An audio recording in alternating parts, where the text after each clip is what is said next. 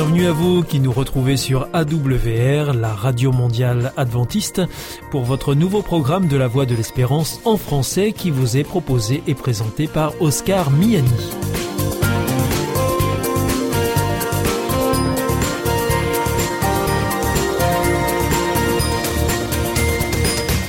C'est donc parti pour les 30 prochaines minutes ensemble. Merci de votre fidélité à la voix de l'espérance. Vous êtes toujours plus nombreux à nous écouter sur les ondes, par internet ou aussi grâce à votre téléphone. D'ailleurs, je vous rappelle tout de suite les numéros qui ne sont absolument pas surtaxés. Alors si vous voulez nous écouter avec votre téléphone depuis la France, eh bien vous composez le 01 80 14 44 77. Si vous êtes en dehors de France, eh bien vous composez le 0033 1 80 14 44 77. Et depuis les États-Unis, eh bien c'est le 1 712 432 9978. Alors aujourd'hui, au programme, nous vous proposons votre rendez-vous santé avec le docteur Jean Lincey. Ensuite, ce sera votre émission Top Cuisine. Et pour finir, ce sera un temps de réflexion avec le pasteur Pierre Péchou. Tout de suite, donc pour commencer, voici Sentez-vous bien. Bienvenue à l'écoute de cette nouvelle émission de Sentez-vous bien. Nous sommes aujourd'hui, eh bien, comme à notre habitude, avec euh, le docteur Jean Lincey. Bonjour. Bonjour Oscar. Et alors aujourd'hui, eh bien, il sera question de sport. Oui. Euh, et vous allez nous parler d'une étude comparative entre le sport d'intérieur et le sport d'extérieur. Oui, oui, oui, tout à fait. C'est un sujet qui émerge beaucoup tout de suite. Alors, ce que nous allons exposer est tiré d'une très bonne revue qui s'appelle Sport et Vie qui de janvier-février 2023. Et alors donc ça fait une différence ça de faire du sport à l'intérieur ou à l'extérieur? Bah, Ça semble bien le cas, oui. Oui. Alors les hypothèses, euh, oui, il y a beaucoup de travaux, ça fait un moment qu'on parle de, du syndrome de privation de nature. Le mmh. fait, l'homme est fait pour vivre dans des espaces verts, dans de la, la verdure. Voilà. Ah, c'est pas étonnant, étant donné qu'on en vient et que nous nous sommes fabriqués des environnements artificiels dans lequel on passe beaucoup, de plus en plus de temps. Il y a eu une période intermédiaire pendant laquelle on passait du temps dans des abris pour être protégé euh, la nuit, euh, protégé du froid, des animaux, mais on sortait beaucoup. Maintenant, on reste à l'intérieur des maisons. Euh, il y a des gens qui passent tout leur temps à l'intérieur de maisons, et on n'est pas fait pour ça.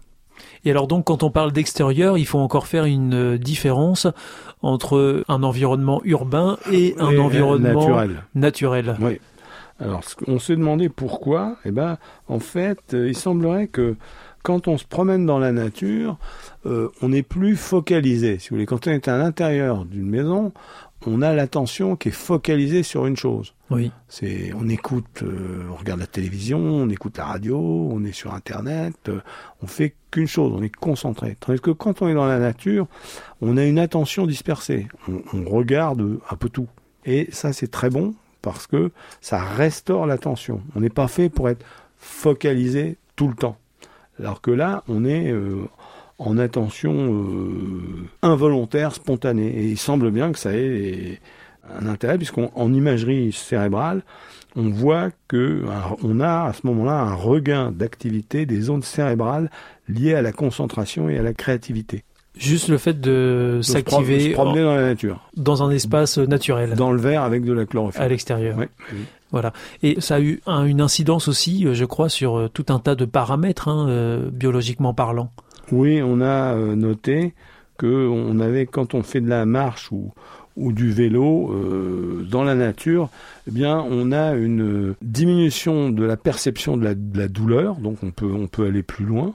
Oui. Et euh, on a remarqué, par exemple, que quand on, leur on demande à les cyclistes de, de, forcer sur un vélo, soit à l'extérieur, soit à l'intérieur, eh bien, on trouve une différence significative. Hein. Dans un cas, on atteint 208 watts et dans l'autre 163. Et la fréquence cardiaque aussi passe de, de 152 dehors et de 148 à l'intérieur. On se dépasse plus à l'extérieur. D'accord. Il y a encore d'autres informations qui révèlent cette étude? C'est un article, hein, un article qui s'appuie sur beaucoup d'études. Mhm. On s'est demandé si c'était euh, seulement additif ou si c'était euh, découplé. Est-ce que le fait d'aller dans la nature, ça fait du bénéfice, ça donne du bénéfice, avoir de l'activité physique, ça fait du bénéfice, mais est-ce qu'aller dehors et avoir de l'activité physique. Les deux combinés, bon, vous les deux dire combinés, est-ce qu'on est bien sûr qu'il y a une addition et qu'il n'y a pas un biais de recrutement? Alors là, il y a une étude australienne sur 260 000 Australiens. On a noté que l'augmentation des espaces verts n'avait pas eu d'effet bénéfique sur la santé mentale des personnes les moins actives, alors que c'était le cas pour les sportives. On en conclut donc que le rôle bénéfique pour la santé de la nature est plus élevé quand il est couplé à une activité physique. C'est bien additif. Donc c'est bien de faire de l'activité physique dans la nature. Les deux combinés euh, sont très bien, bénéfiques. Alors, on a euh, cet effet bénéfique qui agit aussi, c'est bénéfique sur les paramètres euh, biologiques, mais c'est au- aussi sur la dépression et l'anxiété. hein. Donc là, on a, on a un levier de santé publique énorme, puisque on a euh, actuellement, dans nos sociétés, on a quand même euh, presque 14% de, de gens qui sont anxio-dépressifs.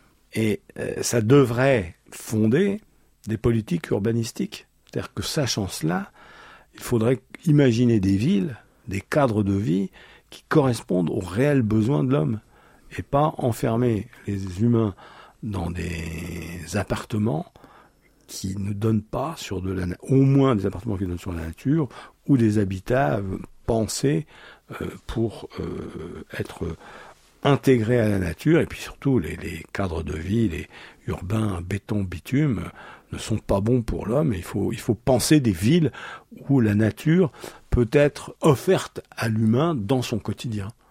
Oui, parce qu'il faut bien dire que quand on parle d'extérieur, il y a une différence entre être dans la nature et être dans un environnement urbain. hein. Il y a une nette Ah différence. ouais, ouais, là, toutes Même les si on fait ouais. de l'exercice physique. Ah oui, oui, oui, ça, oui, oui, bah oui, c'est ça. Ce dont nous venons de parler s'appuie sur 28 articles dans des revues scientifiques de bon niveau qui documentent tout cela. Donc, euh, pour conclure, euh, docteur Jean euh, autant que possible, privilégier l'activité physique en extérieur et plutôt dans la nature. Ça, ce qui explique l'intérêt de ce qu'on appelle les avenues vertes, Mhm.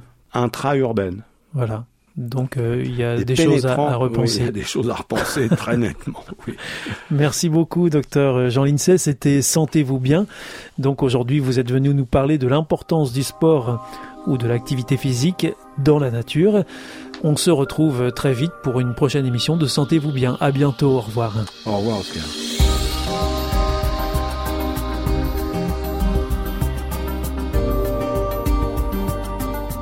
The Voice of Hope. Hier ist Adventist World Radio, die Stimme der Hoffnung. Questa è la radio mondiale avventista. La voce della speranza.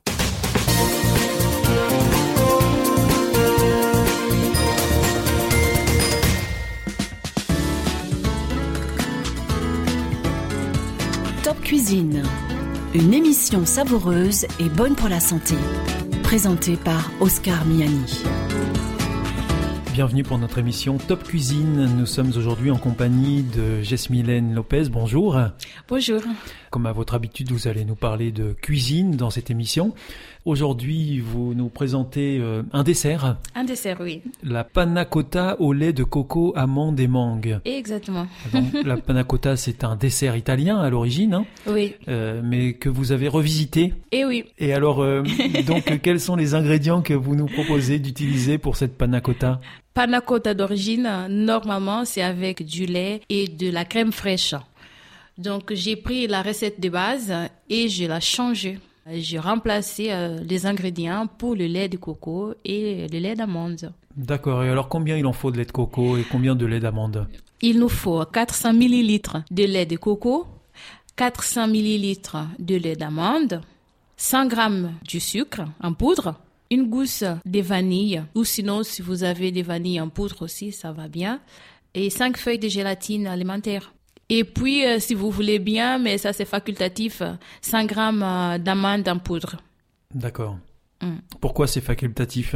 Parce que même si on ne le met pas, ça va bien, parce qu'on a déjà le lait d'amande dedans. D'accord. C'est juste pour avoir un peu euh, un peu plus de dégoût à l'amande euh, et euh, pour ceux qui aiment bien mâcher des choses dans le dessert, un petit peu, un peu, un petit peu de, grains, des d'amande là dedans.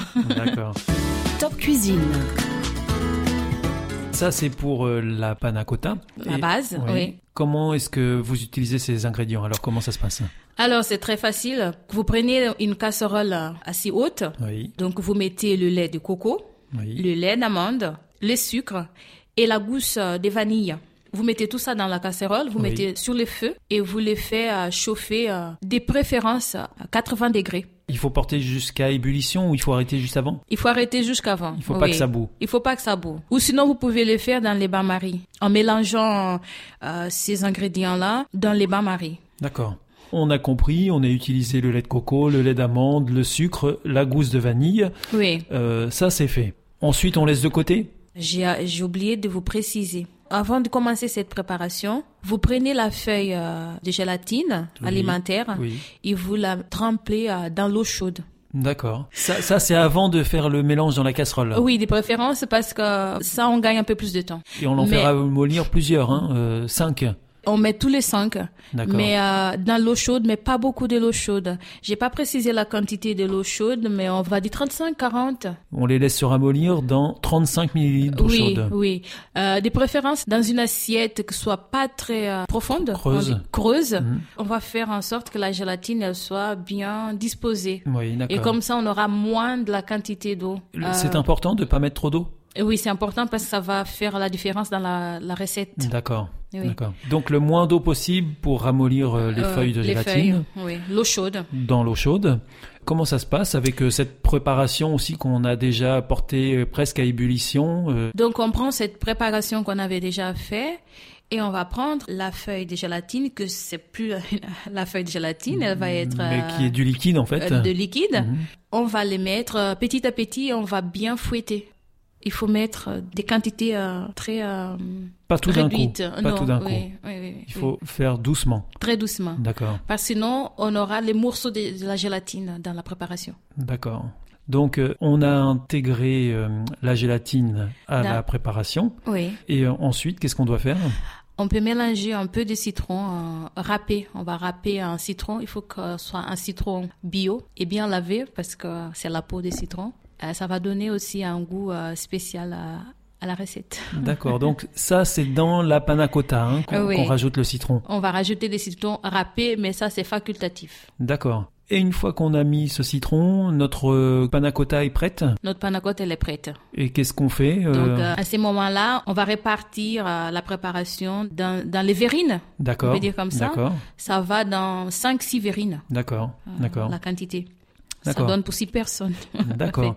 Donc et ça on met au, fri- Et après, vous mettez au frigo. au frigo pendant combien de temps? Minimum 4 heures. Il faut que ça soit bien Il faut que ça épais. s'épaississe. Il faut que ça s'épaississe, mais que ça ne devient pas dur. Il faut que ça reste onctueux, un peu épaissi, Oui. mais pas dur. Mais pas dur. D'accord. Oui. C'est toute la réussite de la Il recette. faut que quand on la met dans la bouche, ça se fonde très doucement. D'accord, mais pas quelque chose de dur. Oui.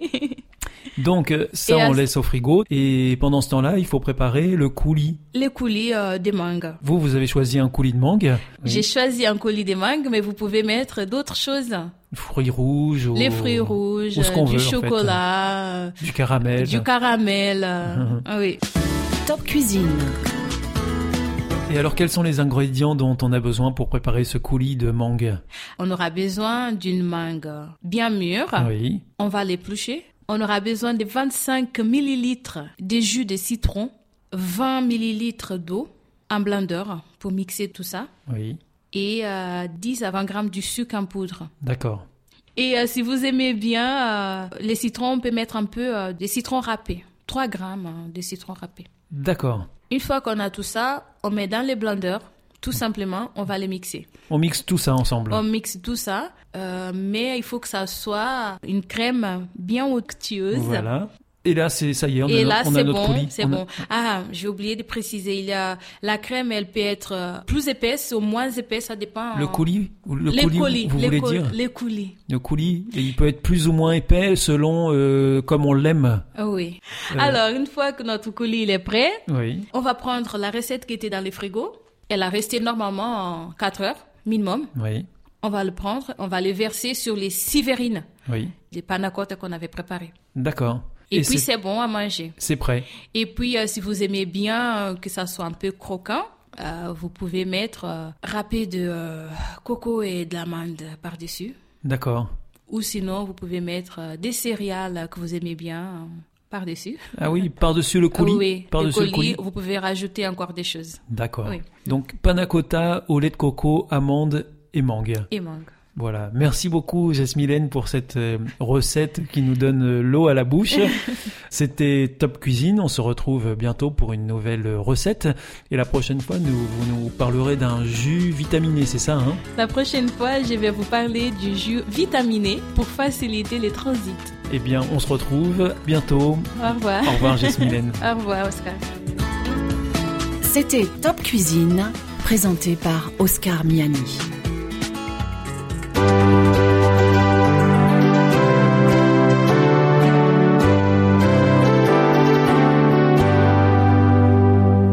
This is Adventist World Radio, the voice of hope. Hier ist Adventist World Radio, die Stimme der Hoffnung. Questa è la radio mondiale avventista. La voce della speranza.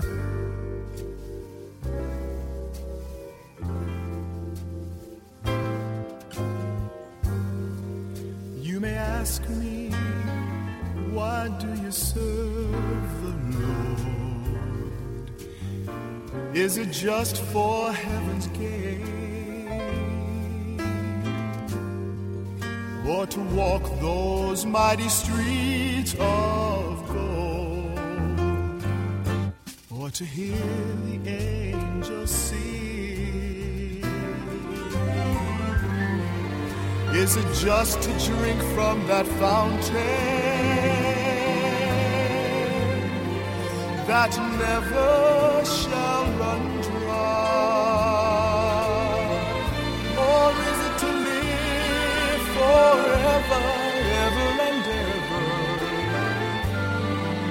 that sweet old by and by? But if heaven never was promised to me.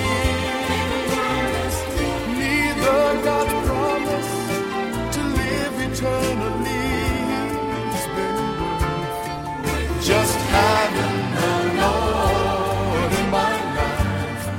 I was living in a brought me the light.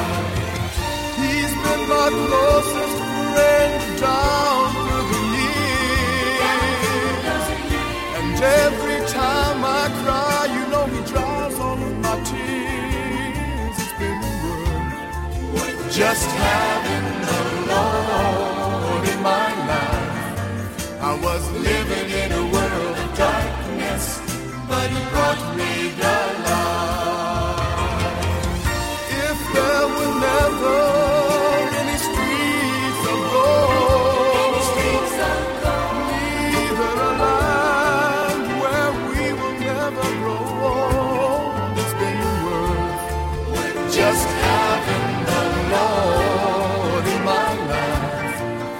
was living in a world of darkness, but He brought me the light.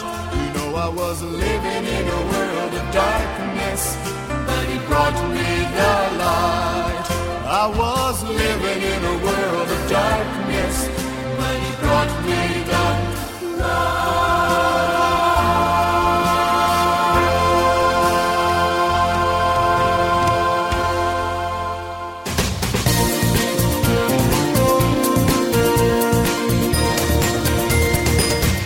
Ici, c'est toujours la Radio Mondiale Adventiste. Vous êtes à l'écoute de la Voix de l'Espérance avec Oscar Miani au micro et toute l'équipe.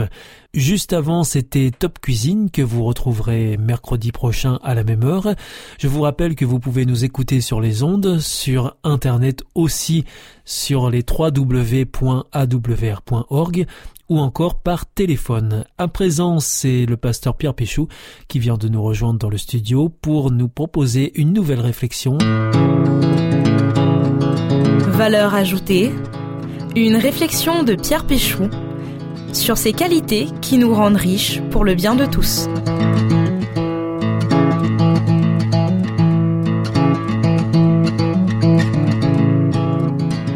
Ah non, c'est un peu court, jeune homme. On pouvait dire Oh Dieu, bien des choses en somme, en variant le ton. Par exemple, tenez, agressif. Moi, monsieur, si j'avais un tel nez, il faudrait sur le champ que je me l'amputasse. Amical. mais il doit tremper dans votre tasse. Pour boire, faites-vous fabriquer un hanap. Les plus attentifs auront reconnu les premiers vers de la scène 4 de l'acte 1 de Cyrano de Bergerac, célèbre tirade où Cyrano parle de son nez qu'il avait très long. Alors pourquoi commencer par cet extrait du Cyrano de Bergerac? C'est un clin d'œil en fait à la racine du mot patience en hébreu. Nous trouvons en effet dans la Bible ce mot patience, erek apaïm, qui littéralement veut dire nez long, car celui qui a un long nez sait respirer profondément et ainsi retenir sa colère et rester patient. Lorsque nous nous tournons vers le Nouveau Testament, nous avons trois mots principaux pour la patience. Le premier reprend la même idée, il veut dire littéralement qui a un souffle long. Le deuxième porte l'idée de se tenir droit, c'est-à-dire supporter, laisser passer sans broncher quelque chose qui fait mal. Et le troisième, l'idée de tenir bon, de résistance, de persévérance. Être patient, c'est supporter, persévérer, endurer, attendre. Mais pourquoi? Peut-on parler de la même façon de la patience face à la faiblesse de l'autre, à ses limites? Ou alors en parler face à un comportement injuste? Doit-on être patient de la même façon à la caisse du supermarché parce que devant nous, une personne âgée prend du temps pour discuter avec l'employé? Ou alors à l'arrêt dans sa voiture parce que le conducteur devant nous parle par la fenêtre avec un piéton et bloque ainsi toute la circulation Nous ne listerons pas bien sûr toutes les situations de la vie courante où nous avons à être patients. Et il existe sûrement des situations où le bon sens nous amènera à comprendre que la patience a assez duré. Mais là aussi est le piège. Si je m'écoute, il y a beaucoup de situations, des plus bénignes aux plus importantes, où je n'ai pas vraiment envie d'être patient et où j'aurais de très bonnes raisons de ne pas l'être. Et pourtant, nous sommes invités à avoir le nez long, à patienter. C'est bien l'idée que nous retrouvons dans cette maxime. Patience et longueur de temps font plus que force ni que rage. Je résumerai en fait les situations qui se présentent à nous en deux catégories. La première, quand tout nous dirait que rien ne justifie d'être patient, qu'on aurait toutes les bonnes raisons de ruer dans les brancards. Paul nous dit dans la Bible, Comportez-vous avec patience, supportez-vous les uns les autres dans l'amour, en vous efforçant de conserver l'unité de l'esprit par le lien de la paix. On entend bien à la lecture que le programme n'est pas simple et qu'il faut s'y efforcer. Mais Paul nous dit que nous pouvons agir sur les sentiments de l'autre en restant patient et l'amener ainsi à prendre conscience de son mauvais comportement. La patience peut donc être une forme de non-violence. Mais j'ai envie de dire que même si vous ne le faites pas pour l'autre, faites-le pour vous. Être patient peut vous permettre de relativiser, d'être à la juste distance d'événements qui, admettons-le, ne justifient pas toujours notre colère. Et parfois, peut-être souvent, nous pourrions être surpris de voir que telle ou telle situation qui nous rend impatients peut se justifier aux yeux de quelqu'un d'autre. La seconde catégorie est quand nous ne pouvons vraiment rien faire. La vertu de la patience ne sera donc pas de changer les choses en elles-mêmes, puisque nous n'avons pas de pouvoir sur elles, mais de changer notre attitude, notre état d'être face à une épreuve ou une attente. Une journée ne suffirait pas pour lister toutes les occasions où nous sommes obligés d'être patients et confrontés à l'impuissance. L'attente des résultats d'un examen médical, l'attente que le traitement médical produise les effets espérés, l'attente d'un enfant parti loin en mission à l'étranger, l'attente que l'autre prenne conscience de ses erreurs. La vertu de la patience ne sera donc pas, je me répète, de changer les choses en elles-mêmes, puisque nous n'avons pas de pouvoir sur elles, mais de changer notre attitude, notre état d'être face à une épreuve ou une attente. Être patient, dans ces situations bien particulières, c'est refuser de rentrer dans un combat qui n'est peut-être pas le nôtre. Je ne parle pas ici ni de jeter l'éponge, ni de renier le sentiment d'injustice qui nous habite. Mais face à notre impuissance, s'efforcer de faire confiance à celui qui peut tout. Croire que Dieu, celui à qui rien n'est impossible, ne nous abandonne jamais, même dans ces situations où nous sommes démunis, et que notre patience, loin d'être un manque de courage, peut ouvrir de nouveaux horizons, de paix et de confiance.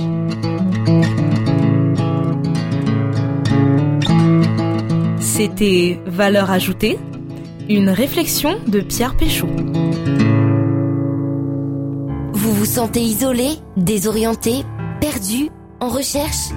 L'IEBC, l'Institut de la Bible par correspondance, vous accompagne et vous propose des cours gratuits à suivre chez vous et à votre rythme. Retrouvez-nous vite sur www.iebc.org et vous verrez, votre vie va changer. Parce que croire, c'est la vie.